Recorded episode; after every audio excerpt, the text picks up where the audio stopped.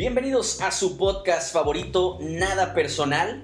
En esta ocasión vamos a hablar de un tema que probablemente ya han escuchado, es la plasticidad cerebral. Soy el psicólogo Héctor González Garza y estoy aquí con mi colega y amigo, el psicólogo Enrique Orrantia. ¿Cómo estás, Enrique? ¿Qué tal, Héctor? Muy, muy buenas tardes. Todo muy bien, muy bien, por fortuna aquí con nuestro nuevo tema. Es nuestro capítulo número 3. Estoy emocionado por este tema que, que tiene mucho que dar. Eh, el día que miércoles pasado hablamos de este en un live en Instagram y creo que tuvo muy buena aceptación, muy buenos comentarios. Pero cuéntame, ¿tú cómo has estado? Muy bien, muy bien.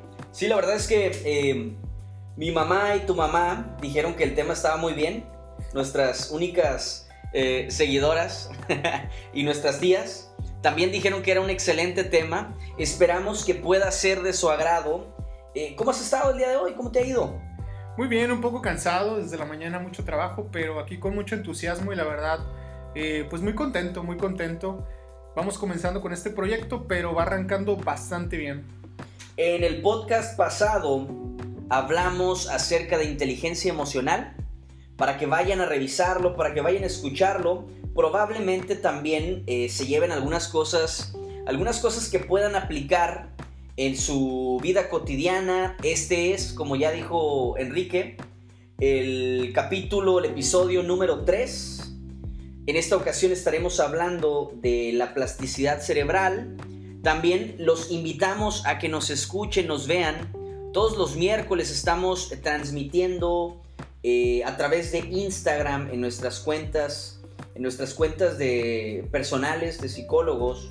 Entonces pueden acercarse, pueden darnos like, seguirnos y escuchar todos los miércoles los lives que estamos transmitiendo desde hace ya, ya pues varias semanas, ¿no, Enrique?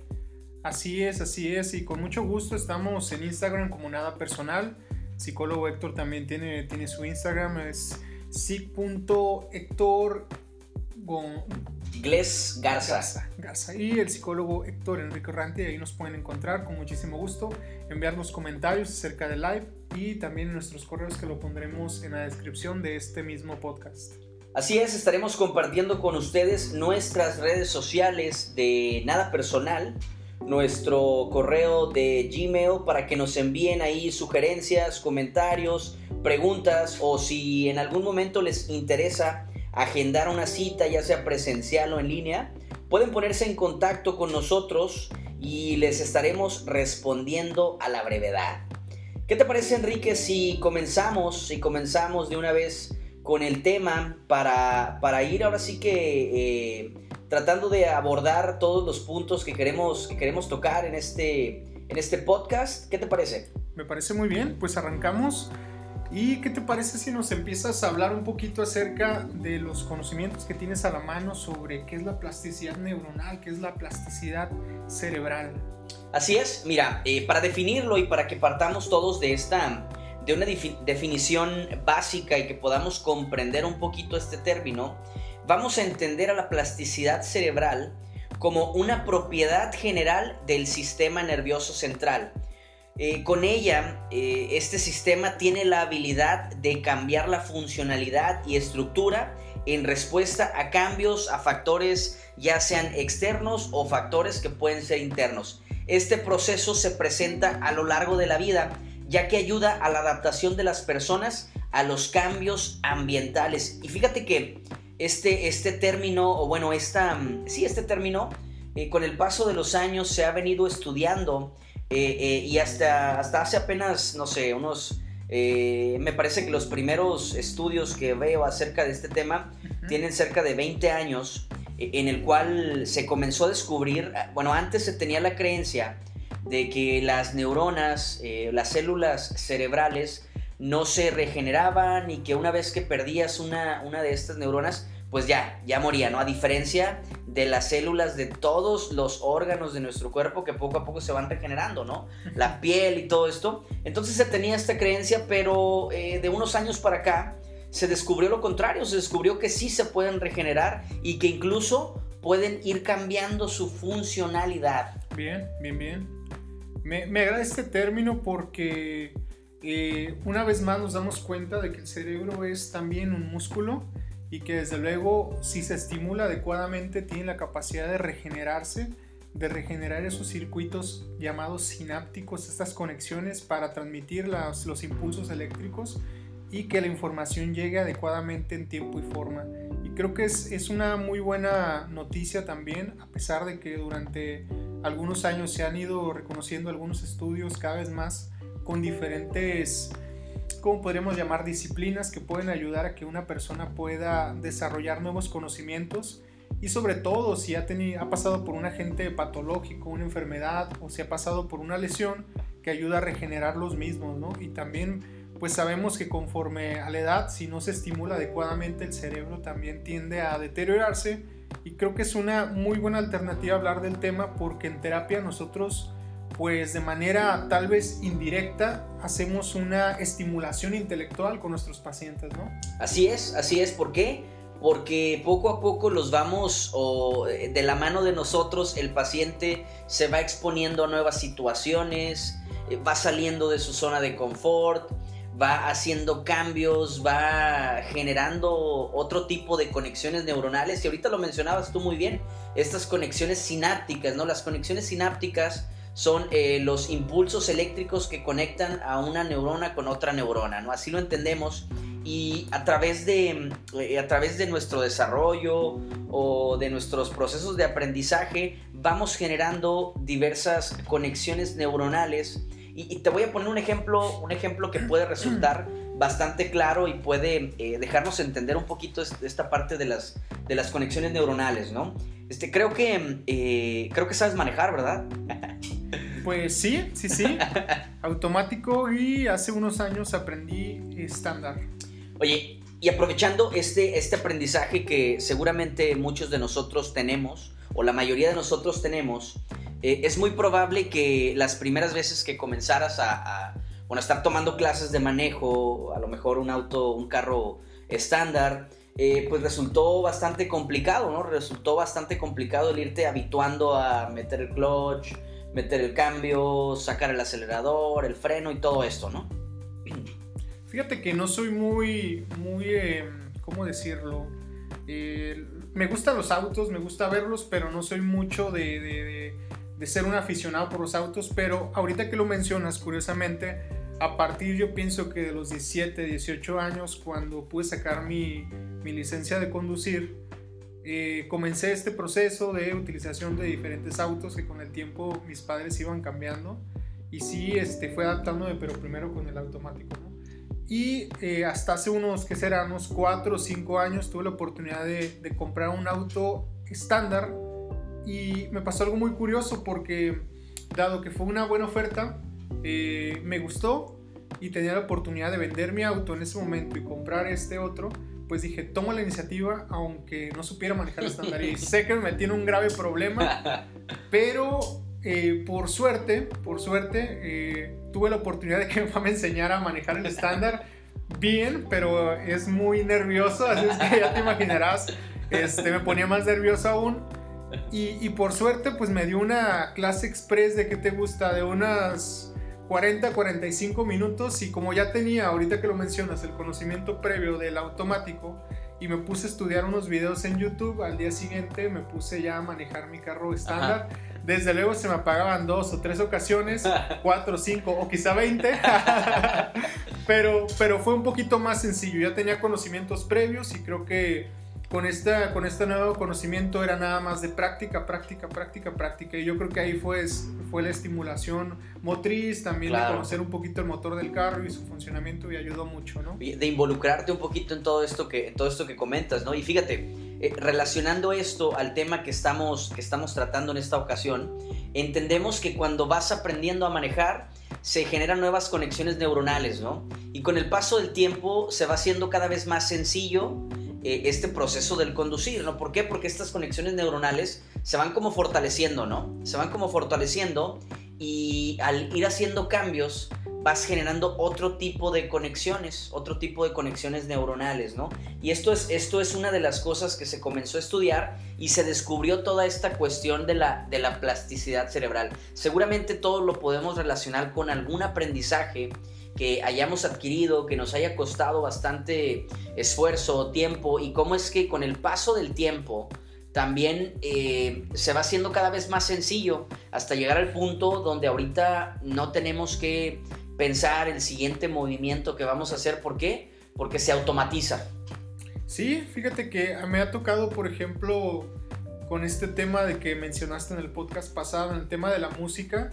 Eh, la música en general no podría decir que es algo que se me da, disfruto mucho la música, pero cuando inicié esta agrupación hace unos años, que estuve una temporada eh, pues tocando con, con, este grupo, sucedió que, que, hicimos buena química en el sentido de, de, yo no era bueno para tocar un instrumento definitivamente, pero eh, conforme a los ritmos, a los tonos, yo era bueno para escribir las canciones. Entonces ayudaba mucho esta fusión porque mis compañeros, o yo tenía a lo mejor el tono de la canción, ellos empezaban a desarrollarla o hacerla más completa y yo comenzaba a desarrollar la letra. Entonces fue un proceso en el cual fue mucho más simple para mí. No tenía la idea de que probablemente yo iba a ser vocalista de esa banda y por suerte yo pienso que quedó, que si tal vez fuera bueno para la batería, como tú en su momento decías que tocabas, eh, probablemente me hubiera dedicado solamente a un instrumento y ahí me hubiera quedado, ¿no? Pero ayudó mucho para comprender sobre las notas, ayudó mucho para comprender sobre, sobre el ritmo, sobre el tiempo, eh, entre, entre otras cosas, ¿no? Que en su momento fue muy bueno para experimentar esta plasticidad cerebral. Y ahora que escucho una canción o algo, puedo comprenderlo un poquito más, ¿no? Pero, pero sí es, es, un, es un punto muy interesante sobre el fortalecimiento que yo estoy seguro si se aplicara o si intentara a lo mejor tocar otros instrumentos o escribir algo sería un poquito más fácil porque esa era una habilidad que yo reconocía en ese momento. Claro, claro, porque ya tienes esa habilidad previa que puedes aplicar a diferentes, a diferentes rubros, ¿no? Ya estás más familiarizado con este ambiente musical y eso te puede ayudar a, a ir generando otro tipo de conexiones, pero aprovechando todo lo que, todo lo que ya conoces, ¿no? Entonces, ahí radica la importancia de fortalecer o fomentar o facilitar esta plasticidad cerebral, ¿no? el, ir generando nuevas conexiones neuronales que a su vez nos van ayudando a tener una perspectiva diferente a lo mejor de, distintas situaciones. Fíjate que me gustaría eh, compartir un pequeño ejercicio con las personas que nos están escuchando. Va a ser muy, muy, muy breve, sobre todo para las personas que regularmente utilizan el teclado este, de su computadora, de su ordenador, eh, les invito a que cierren un poco los ojos y traten de escribir tres palabras diferentes como si estuvieran este, escribiendo en el teclado, ¿no? Y, y, cuando empiecen a imaginar qué tipo, qué letras van a escribir, en qué orden van a estar y en qué posición van a estar, me gustaría que lo visualizaran cuando están haciendo el ejercicio. Por ejemplo, escribiendo la palabra resistencia tratar de visualizar, escribir resistencia sin ver el, teclado y solamente con sus manos escribir o tratar de escribir la, la palabra, ¿no? También podemos escribir capacidad. Podemos intentarlo también y vamos a ir viendo cómo a nivel de pensamiento con imágenes o impulsos eléctricos nos va a ir dando más o menos una imagen o visualización de en qué lugar y en qué posición está esta palabra. Vamos a intentar con una palabra un poquito más complicada neuroplasticidad. Vamos a intentar escribirla y vamos a tratar de imaginar como si estuviéramos escribiéndola sin el teclado, obviamente, pero cerrando los ojos.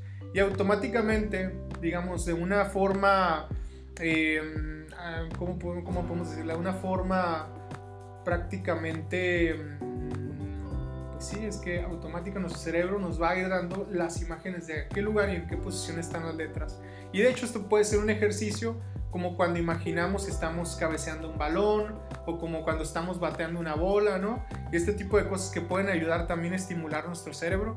Pero esta es una de las ideas, como ya tenemos una referencia previa, es, es, posible que cuando lo practiquemos sin ese objeto, por ejemplo, como tocar una guitarra, sin la guitarra o intentar tocar una guitarra, más o menos vamos a saber qué notas. Yo recuerdo, Héctor, que en su momento en la preparatoria jugaste mucho tiempo fútbol. Sí. Y después me comentaste que te estabas dedicando durante la universidad a estar como árbitro de fútbol en Estados Unidos, ¿no? Así es, así es, en Tijuana, sí, en Estados Unidos también. Así es. Cuéntanos un poco de tu experiencia, cómo fue de ser jugador terminar como, como árbitro, porque imagino que ya tenías conocimientos previos, ¿no? Claro, sí, fíjate que eh, en algún momento me invitaron, en algún momento alguien este, me contactó con una persona que estaba buscando árbitros, este, y poco a poco me fui, me fui abriendo campo en esta, en esta área. Me ayudó el conocimiento previo que tenía del, del deporte, pero este, la verdad es que hay muchas cosas que desconocía y que poco a poco eh, fui desarrollando, fui aprendiendo con el paso del tiempo, ¿no? Sí, llama la atención porque de repente yo recuerdo que, que el fútbol era bueno, decías, era pues uno de tus, de tus fuertes. Tal vez yo, yo pienso que si no hubieras sido psicólogo, hubieras tenido la oportunidad de, de debutar en alguno, digamos, en alguna división importante, no lo hubieras pensado y te hubieras ido a estar jugando en ligas mayores, ¿no? Hubiera estado interesante, pero la verdad es que no era tan bueno. la verdad es que no era tan Era bueno a nivel como... A nivel... Por los malos. yo iba en la prepa y jugaba contra los de primaria y les ganaba. Entonces, eh, eh, la verdad es que se requieren muchas otras habilidades que no tenía, ¿no? En ese momento no contaba con otras habilidades que también hubieran sido importantes, hubiera sido necesario desarrollar para poder, eh, pues, abrirme campo en un área como la del fútbol, ¿no? Sin embargo, en el ambiente arbitral, este, ahí sí, sí hubo muchas oportunidades de muchos tipos, ¿no? O sea, viví experiencias muy, muy buenas y, al final de cuentas este, me, ayudó, me ayudó durante la etapa, durante la etapa universitaria, ¿no? Este, y pues eh, logré hacer muy buenos amigos y ya después logré trabajar como psicólogo deportivo eh, con futbolistas, con árbitros, con beisbolistas, con, con otras disciplinas, ¿no? Sí, sí, de hecho, algo que, algo que pues a fin de cuentas no te separaste mucho del ambiente, terminaste en el ambiente de la psicología deportiva y que hasta la fecha sigues dando pláticas con grupos y sigues trabajando de la mano con preparadores físicos y directores técnicos. Así es, así es. Y fíjate, es una forma de utilizar experiencias previas, la experiencia o el aprendizaje previo que tenía yo en el ambiente, en este ambiente deportivo, de alguna forma, de alguna forma me fue ayudando también a percibir eh, diferentes necesidades que puede tener un deportista que está en el campo de juego, ¿no? Y lo hemos platicado ya en varias ocasiones. El relacionarte con este ambiente te ayuda a entender un poquito eh, a qué tipo de situaciones se expone un jugador, a qué tipo de situaciones se expone un árbitro de fútbol eh, y cómo, cuáles son las variables psicológicas que entran en juego ahí. Entonces, este, el que un deportista se pueda, se pueda adaptar a, diferentes escenarios, a diferentes circunstancias, bueno, también la plasticidad cerebral juega un papel muy importante ahí. Fíjate que yo con algunos deportistas, este, eh, de repente hemos tomado clases de disciplinas totalmente diferentes a las que ellos eh, desarrollan. En alguna ocasión, este, con un grupo de deportistas, tomamos una clase de, de expresión, expresión corporal de expresión corporal, en alguna ocasión tomamos una clase de ballet, en alguna ocasión tomamos una clase de baile y el de repente exponernos a situaciones como esas, el aprender a hacer otro tipo de movimientos, el aprender a utilizar eh, nuestro cuerpo de diferentes formas, ayuda a que se generen nuevas conexiones neuronales que a su vez sí, sí influyen se influyen en la adaptación que tiene un deportista a diferentes escenarios. Por ahí escuchaba una vez que decían que el trabajo del deportista es hacer, es poder estar cómodo en lo incómodo. Una cosa así, ¿no? El poder adaptarte a diferentes escenarios, a diferentes circunstancias. Y yo lo, relaciono mucho en el ambiente deportivo, también eh, en la cuestión arbitral, ¿no? En la cuestión arbitral yo siempre lo, lo veo así como es un grupo de tres personas contra 22 jugadores que están en el terreno de juego, más la banca, más los entrenadores, más el público, más todo, más el clima, más el campo, más cualquier circunstancia a la que tiene que aprender a adaptarse el, grupo arbitral para, para, este, el equipo arbitral para eh, tener un buen desempeño, ¿no? Entonces, sí juega un papel importante en el desarrollo deportivo esta plasticidad cerebral. Llama la atención, Héctor, que, probablemente como, como cultura, como, ¿cómo podríamos decirlo? Como mm, sociedad le, le, restamos mucha importancia a aquellas lesiones o aquellas alteraciones que pueden generar nuestros malos hábitos. Y sobre todo, por ejemplo, cuando provocan un déficit en áreas motrices, en áreas sensoriales y sobre todo en áreas cognitivas. ¿Qué quiere decir esto? Cuando una persona eh, por un estilo de vida, digamos, mm, nocivo como en el ambiente de las adicciones o en un trabajo que genera, digamos, estar ante situaciones de riesgo o incluso vivir ciertas lesiones, puede generar ciertos déficits en estas áreas y de repente lo podemos ver mucho en terapia por el estilo de vida que tiene el paciente, sobre todo por ejemplo aquellos eh, pacientes o incluso que personajes que podemos ver que en, la, que en su vida personal después de tener una vida muy exitosa terminan eh, viviendo pues de manera muy muy lamentable en el sentido del desarrollo neuronal, ¿no? Uno de ellos que me recuerda mucho ahorita que hablas del fútbol es Maradona. De repente tú lo puedes ver años atrás, eh, pues una persona em, completamente metido en el ambiente deportivo y conforme pasaba el tiempo y conforme pasaban los éxitos, de repente podías ver ciertas alteraciones, ¿no? Sobre todo ahí podemos ver alteraciones motrices del lenguaje, alteraciones cognitivas como la concentración, y, que, y que probablemente en nuestra vida cotidiana no nos damos cuenta del estrago que le podemos generar a nuestro organismo, sobre todo al cerebro, con el consumo eh, de algunas sustancias o con un estilo de vida nocivo, ¿no? Por ejemplo, no dormir, tener una alimentación desbalanceada, entre otras cosas, vivir en un ambiente de violencia, ¿no? O en un ambiente de estrés crónico, ¿no? Eh, es muy común que con tanto trabajo de repente no te des tiempo para tener otro tipo de actividades y aparte de que este estrés crónico es nocivo para la salud, también eh, repercute en, un deterioro cognitivo, ¿no? En un deterioro cognitivo y eh, de repente, no sé si te sucede, Enrique, que, mm, es muy difícil en algunas ocasiones que nos hagamos tiempo para tener otro tipo de actividades, ¿no? Eh, en caso de, yo como terapeuta lo observo con mis pacientes y también hay momentos en los cuales yo he llegado a, de repente tener mucho trabajo y me corresponde hacer una pausa y decir, a ver, este, necesito eh, tener descanso, necesito hacer pausas, necesito hacer otro tipo de actividades, necesito, eh, no sé, exponerme a otro tipo de situaciones. Y, y esto indudablemente beneficia a que se desarrolle esta plasticidad cerebral y como lo mencionas ahorita, no percibimos que estos ambientes tan nocivos eh, generan un deterioro. Si por sí solo cualquier órgano de nuestro cuerpo con el paso del tiempo se va deteriorando poco a poco, si no lo ayudamos, si no tomamos medidas preventivas, si no nos cuidamos, si no nos alimentamos bien, si no dormimos bien, si no descansamos, si no tomamos suficiente agua, Todas estas cosas que son eh, sumamente importantes, si no les prestamos atención, el deterioro normal de cualquier organismo, pues se va a ver, eh, se va a ver afectado, digamos, de una manera más, eh, más severa, ¿no? Sí, claro. Lo puedes ver, por ejemplo, con la falta de atención, los problemas de memoria, los problemas para aprender también y se puede ver mucho también en la práctica clínica cuando a los pacientes les cuesta trabajo incluso hasta prestar atención durante, durante la sesión en el consultorio, ¿no? Claro. O que de repente les cuesta mucho trabajo comenzar a hacer algo diferente en sus vidas diarias.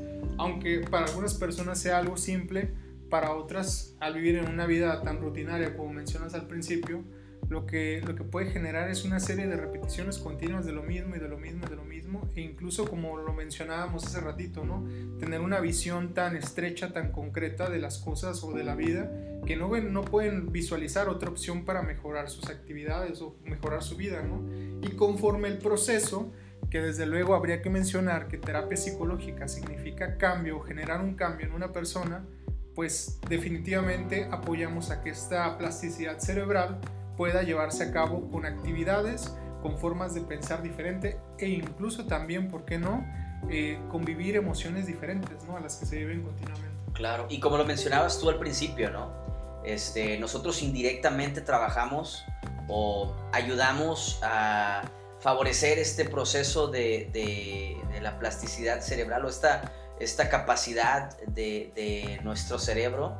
Eh, indirectamente trabajamos eso como pues cuando ayudamos o acompañamos al paciente a que se enfrente a nuevas situaciones, a que desarrolle nuevas perspectivas ante una situación, e incluso el, simple hecho de que vaya una vez por semana al consultorio y se siente ahí frente a nosotros y estemos platicando, hablando de temas que de repente pueden ser eh, difíciles, eh, el que pueda platicarnos de repente ciertos temas que a lo mejor no había hablado antes, todo esto favorece, favorece que se, que se desarrolle esta habilidad, ¿no? Entonces, indirectamente nosotros trabajamos eso y es importante que nosotros vayamos identificando que todos tenemos esta capacidad, ¿no? Todos tenemos esta capacidad. No sé si te ha sucedido. De repente, eh, conforme va pasando el tiempo, eh, eh, puede ser más difícil o creemos que es más difícil hacer cambios, ¿no? Y esta información viene y pues eh, ahora sí que niega todas estas falsas creencias, ¿no? De cómo a veces creemos que ya porque estamos muy grandes ya no podemos, o ya porque tenemos cierta edad no podemos. Y la verdad es que sí, a lo mejor puede costar un poquito más de esfuerzo, ¿no? Sí, probablemente sí. Sin embargo, ya tenemos bases científicas para saber que sí se pueden generar cambios independientemente de la edad en la que esté la persona. Sí, claro, claro, claro.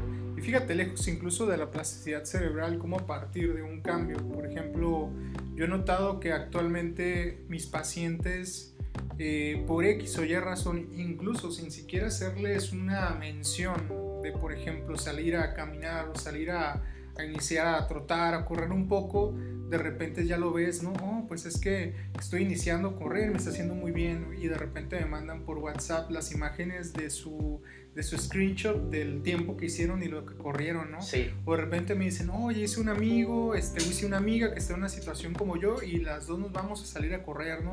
Y creo que es una gran ventaja porque eh, podemos apoyarnos en diferentes áreas. Una, hacer ejercicio ayuda definitivamente a acomodar nuestras ideas, el tema de hacer actividades em, como cardiovasculares ayuda también mucho a generar otro tipo de emociones en, la persona. Entonces es una gran ventaja, pero como lo mencionas muy bien, como psicólogos lo que buscamos es este proceso de facilitar un insight o facilitar que la persona pueda descubrir un punto de vista diferente a partir del problema que tenía y, este apoyo o este, este proceso de estimulación a buscar una manera de pensar ante un problema que anteriormente no se le hallaba una solución es procurar la plasticidad cerebral. Así es, y como bien mencionas, ¿no? Este, y lo estábamos hablando antes de comenzar el podcast, estábamos hablando de cómo eh, nosotros trabajamos temas específicos en terapia pero así como esto de la plasticidad cerebral, también indirectamente hay cambios que también eh, en gran medida vienen relacionados con el proceso terapéutico, ¿no? De repente, como dices, ¿no? Te das cuenta que hace cambios o te platica que hace cambios en otras áreas y en otros aspectos de su vida que a lo mejor se habían hablado un poquito en terapia, pero no eran el tema específico de la terapia, ¿no? De repente empieza a hacer alguna actividad física, de repente se mete a clases o cursos de algo, de repente, no sé, hace cambios eh, eh, que indirectamente están relacionados con lo que estamos trabajando en terapia. Entonces, creo yo que, parte de nuestro trabajo como psicólogos es también eh, hacerles em, notar estos cambios que están haciendo gracias a las decisiones diferentes que están tomando las personas. Sí, así, definitivamente aquí es donde podemos ver una vez más que la mente y el cuerpo son dos entidades que podemos reconocer, pero que no podemos separar. Definitivamente para la plasticidad cerebral puede ayudar un proceso de actividad motriz o por otro lado la plasticidad puede ayudar también a una cuestión más cognitiva, una cuestión más del aprendizaje, de la memoria y de la atención para desde luego apoyarse con actividades motrices. ¿no? Entonces es un, un, un, juego, un apoyo que podemos tener en la vida diaria para mejorar nuestro estilo de vida y sobre todo mejorar nuestras capacidades.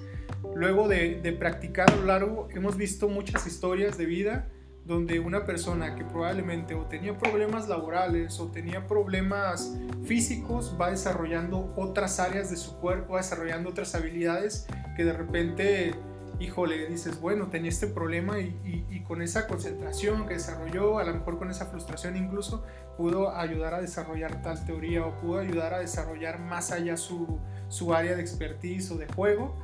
Y, y vemos casos súper increíbles que están relacionados con la plasticidad cerebral, ¿no? Que en eso hay muchísimas historias, tanto deportistas como artistas, que de repente a la larga suelen ser épicas, ¿no? Claro, y fíjate, eh, creo que sería un buen momento para reflexionar y que las personas que nos están escuchando también se pregunten, ¿cuándo fue la última vez que aprendieron algo nuevo? ¿Cuándo fue la última vez que hicieron algo nuevo, hicieron algo por primera vez? Creo que es un buen ejercicio para identificar qué tanto eh, estoy mm, exponiéndome a nuevas experiencias, qué tanto estoy buscando eh, desarrollar nuevas habilidades eh, y, reconocer, ¿no? Cómo es que a lo mejor por el estrés de nuestro trabajo, el estrés de las situaciones cotidianas, pues todo esto que ha venido pasando últimamente nos tiene de repente con la mente puesta en los problemas, en, todo aquello que no se puede solucionar ahorita, en todo aquello que no depende de nosotros. Y creo que eh, incluso las, las este, organizaciones de salud y todo esto recomiendan eh, eh, explorar otras áreas, la actividad física, el arte, la pintura, el dibujo, otro tipo de cosas que puedan ayudar a generar otra perspectiva ante las situaciones que estamos enfrentando. Entonces, creo yo que ahorita es un buen momento. Yo no sé en qué situación, en qué condición o qué está pasando con cada una de las personas que nos están escuchando, pero sí creo que cada quien en el contexto en el que se encuentra, cada uno de nosotros podemos irnos eh, exponiendo a nuevas situaciones, ir aprendiendo algo nuevo, ir eh, desarrollando alguna habilidad, ir, ir viendo qué, qué cosa diferente podemos comenzar a hacer. Fíjate que recuerdo muy bien que cuando trabajaba con mi papá hace unos años, eh, él tenía un ejercicio muy bueno. En su momento trabajábamos, íbamos a diferentes eh, fábricas regularmente a hacer, eh, llevar toda la contaduría y todo este rollo. Y luego después, bueno, ya cuando terminamos la jornada laboral, su actividad de plasticidad cerebral era recordar de dónde iniciamos hasta el último lugar al que fuimos. Y te digo que en ocasiones íbamos casi casi a 40, 45 lugares y cada uno te los mencionaba de acuerdo al orden. Y creo que es una muy buena forma para esta cuestión de la memoria y mantenerla este, en funcionamiento, ¿no? Pero sí es un muy buen ejemplo el que dices, ¿qué actividades, ser consciente, qué actividades hacemos en la actualidad que sean diferentes por lo menos hace, hace un mes, por ejemplo? ¿Qué cosas hacías hace un mes y qué cosas haces ahora? Porque algo que hemos estado reflexionando mucho y que lo platicamos es que una vez que se hace un cambio en una área específica, automáticamente, como si fueran piezas de, dominó cayéndose, automáticamente esa actividad genera un impacto en, este, en, alguna otra, ¿no? Si empiezas de repente a hacer actividad física, de repente ya quieres cuidar tu alimentación, ¿no? Si cuidas tu alimentación, pues no quieres relacionarte con personas que no coman bien, te relacionas con personas que hacen la actividad deportiva y si te relacionas con personas que hacen la actividad deportiva, pues regularmente ves deportes o otras actividades relacionadas a, ¿no?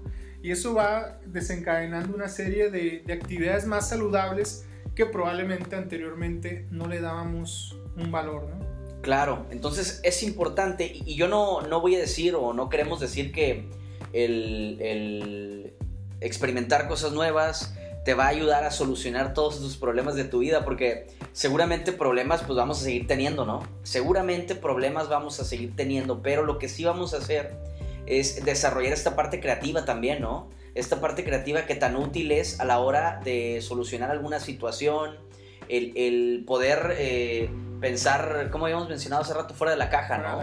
Fuera de la caja. Entonces, yo sí les sugiero este, que, practiquen algo diferente, que practiquen algo nuevo y que realicen este ejercicio que les comento, ¿no? De, preguntarse, ¿cuándo fue la última vez que hiciste algo diferente? Y, no me refiero a que tienes que cambiar de trabajo, tienes que cambiar de empleo, no, no necesariamente, ¿no? Si quieres hacerlo adelante, pero no necesariamente. Puedes hacer cambios pequeñitos, puedes hacer cambios pequeños, pequeños, no sé, aprender a cocinar, aprender a cocinar, eh, ver a lo mejor otro tipo de películas, no sé, otro tipo de series, mm, no sé, cambios pequeños que puedan resultar manejables eh, y, que, puedas, que puedas disfrutar también. Hoy en día existen tantas plataformas y qué bueno que hablamos del tema también de las tecnologías. Las nuevas tecnologías nos dan una pauta para poder aprender. ¿Cuántas aplicaciones no hay para desarrollar habilidades mentales. Desde la matemática hasta aprender algún otro idioma? o ver documentales de información que anteriormente tenías que leer todo, todo casi casi una enciclopedia del hecho y de repente estos resúmenes de información, toda esta información que la podemos ver en YouTube, en estos podcasts, tanta información que hay a la mano para, para poder aprender y que incluso lamentablemente muchas de las veces la, la, dirección se va hacia lo entretenido, hacia lo que tiene un contenido pues nada, una cuestión de aprendizaje y que de repente la persona se pregunta, ay, pero es que no soy bueno para esto, ay, pero es que no soy bueno para el otro pero es que lo que en ocasiones es que sí somos muy buenos para las cosas que nos entretienen, ¿no? Claro. Y de repente cuando se trata de aplicar nuestra atención, a centrar nuestra atención en algo, de repente suele ser un poco enfadoso, un poco molesto, pero podemos unir este tipo de habilidades, por ejemplo, prestar atención a las cosas que sí me gustan y que me pueden ayudar a llevar a otro a un rendimiento mucho más óptimo y resolver nuestros problemas, ¿no? También. Pero no sé si te ha tocado, me gustaría que me comentaras, Héctor, ahorita que hablamos del tema, ¿qué actividad tú consideras en tu vida personal aplicas como plasticidad, que te ayuda a desarrollar la plasticidad cerebral? Hace, hace unos minutos estábamos hablando, ¿no? Que a partir de que ocurre toda esta cuestión de la cuarentena y todo esto, comenzamos a, realizar los lives, ¿no? Eh, realizar los lives en Instagram es una forma de exponernos a nuevas situaciones, de desarrollar nuevas habilidades. Pudiéramos verlo como algo que nos ayuda a, a favorecer esta habilidad, ¿no? El empezar con estos podcasts también puede ser una, una forma de exponernos a nuevas situaciones, ¿no? El, a mí fíjate que, en esta cuestión del, correr, de repente, bueno, ya, ya no, no lo he hecho con mucha frecuencia, pero antes me gustaba correr en diferentes lugares, ¿no? Tratar eh, de correr la misma distancia quizá, pero en un lugar diferente. Y, era de alguna forma también eh, exponerme a nuevas situaciones, ver diferentes eh, panoramas, el hablar con diferentes personas. Esto creo que era algo que me ayudaba también a exponerme a, nuevas situaciones. ¿no? Sí, definitivamente, definitivamente. Fíjate que a mí algo que me ayudó mucho, pero para como una cuestión que yo lo veo como algo para, para poder, em, eh, ¿cómo se le ah, digamos, de alguna manera un poco como pausar un poco mis pensamientos y ayudarme a estimular otro tipo de emociones y que también me ayuda mucho también para dormir, por ejemplo, es la comedia. Y no me había dado cuenta de qué tan fabulosa era la comedia para poder dormir, por ejemplo. Y muchas de las veces ya lo hago como una rutina y me gusta porque en parte ya ves en la comedia a veces manejan eh, con un doble sentido con las palabras y de repente utilizan ciertos, ciertos chistes que son muy ingeniosos o en ocasiones son como obras teatrales que abordan eh, situaciones históricas pero a la vez en forma de chiste y que ayudan a estimular otro tipo de emociones. Eso en lo personal a mí me ayuda mucho como con el tema de plasticidad cerebral y además me río un poco, aprendo un poco y la verdad es de que pues se me hace un poco más entretenido cuando tengo pues mi actividad de psicólogo. Es mucho de estar en temas y el nivel de pensamiento y tratar de más allá con la teoría que estamos llevando y aplicarla en un paciente. De repente suele ser un poco este cómo decirlo mm, pues pues que a fin de cuentas eso es también un trabajo, ¿no? Claro. Y que esto ayuda un poco a pausar un poquito esas ideas y divertirme. Creo que eso es muy, muy, muy alivianador también para Sí, porque el, eh, también genera un cansancio, también genera un cansancio mental el, el eh, terminar la jornada laboral, este, también genera obviamente, evidentemente, un cansancio mental que eh, pues a su vez necesitamos buscar estrategias para dispersar un poquito todo esto que traemos en mente y no llevarnos todas estas situaciones del trabajo a nuestro tiempo de descanso, buscar horarios específicos para nuestras actividades Y, yo de repente, no sé tú, pero, pero eh, lo que hago es también marcar límites en cuanto al tiempo que le invierto a mi actividad como psicólogo, ¿no? ¿Sabes? O sea, de repente ciertos días, en ciertos horarios, preparo mis consultas y todo, pero ya después de ese tiempo ya no le dedico más tiempo a eso. ¿Por qué? Porque necesito también utilizar el resto de mi tiempo en otro tipo de actividades, llámese, como comentas tú, ver de repente eh, cosas que me ayuden a dispersar mi mente, comedia, documentales, eh, series, eh, leer, caminar, correr, lo que sea que pueda hacer que me ayude a despejar un poquito mi mente y me ayude también a, pues a descansar al final de cuentas. Sí, claro. Mucho lo hemos visto que también el tema de las relaciones sociales ayuda también a la, plasticidad cerebral, ¿no? Y, sobre todo con la convivencia con personas que desde luego eh, tienen una historia diferente a la nuestra, tienen un sistema de aprendizaje diferente, una cultura diferente, que nos ayuda también a ver más allá de, lo que conocemos.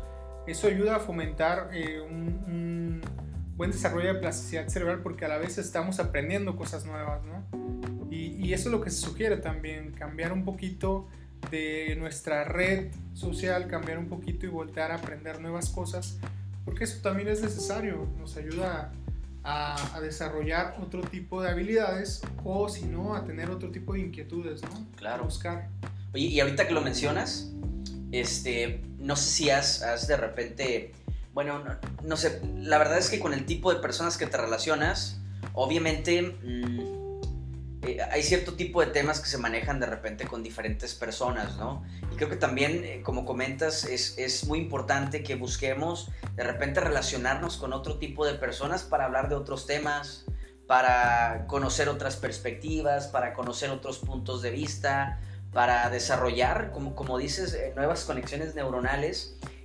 ahorita, pues, por la situación y todo esto, a lo mejor se ve un poquito mermada esta... esta eh, esta socialización que quisiéramos todos tener, ¿no? ¿Por qué? Porque no podemos salir tanto como quisiéramos, porque no podemos tomar clases como quisiéramos, porque no podemos hacer ciertas cosas, pero creo que dentro de lo que está en nuestras posibilidades en este momento, sí hay alternativas, ¿no? Porque a mí me toca a veces escuchar en terapia, ¿no? Es que eh, cómo, cómo esta situación eh, pareciera que nos imposibilita de todo, ¿no? No, es que ahorita estamos en pandemia y no podemos salir, no podemos hacer esto y no podemos hacer lo otro.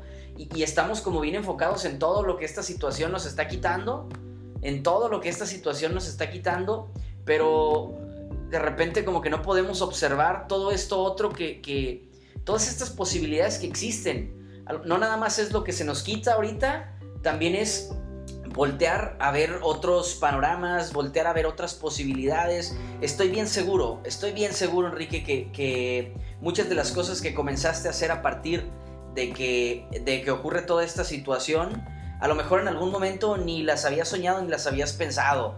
De repente habilidades que necesitamos desarrollar, de repente nos damos tiempo para otras cosas que a lo mejor antes ni siquiera pensarlo. Sí, claro, sí, claro, estas estas conexiones que hacemos de repente al practicar cosas nuevas y que la, situación nos ayuda incluso para comenzar a hacer cambios personales, pues nos ayuda también a irnos adaptando mejor a nuestro ambiente, pero también a impulsarnos a hacer cosas nuevas, cosas diferentes, lo cual es una, es una gran ventaja porque nos habla también de nuestra capacidad de adaptación. Claro. Entonces, para algunas personas fue una situación muy difícil de sobrellevar o ha sido una situación muy difícil de sobrellevar, para algunas otras puede ser también una, una gran ventaja, ¿no?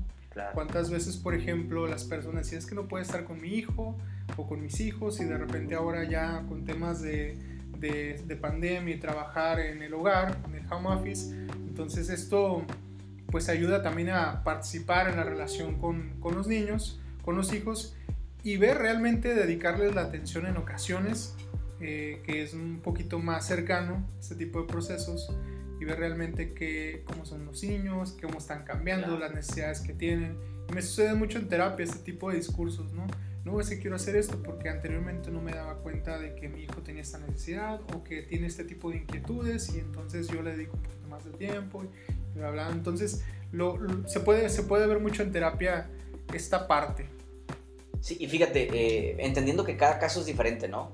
seguramente hay personas que están viviendo situaciones muy difíciles, seguramente hay quienes están viviendo situaciones menos difíciles, no sé, digo, no, estoy tratando de generalizar, entiendo que cada quien vive una situación diferente, sin embargo, yo me he dado cuenta también que ahorita los padres estar más involucrados en todo este ambiente escolar con los hijos, indirectamente también ayuda a favorecer la relación entre padres e hijos, eh, ayuda a trabajar ahí de repente situaciones que a lo mejor antes no, ni tiempo tenías por el trabajo, ni te habías detenido a ver eh, qué necesidades a lo mejor tiene tu hijo, tu pareja, este, tu familia, tus personas, tus personas allegadas. Entonces, creo que en muchos de los casos, no en todos, eh, pues podemos encontrar muchas cosas mm, eh, que a lo mejor antes no habíamos percibido, que no les habíamos prestado atención en el pasado. Así es, y desde luego también varían los casos, ¿no? Por ejemplo, hay casos donde la persona definitivamente sí va a requerir un tratamiento farmacológico o un tratamiento farmacológico para trabajar con el tema de la atención, disminuir este tema de la ansiedad incluso, y que pueda ayudar, digamos, de manera interdisciplinaria para desarrollar una mejor plasticidad cerebral.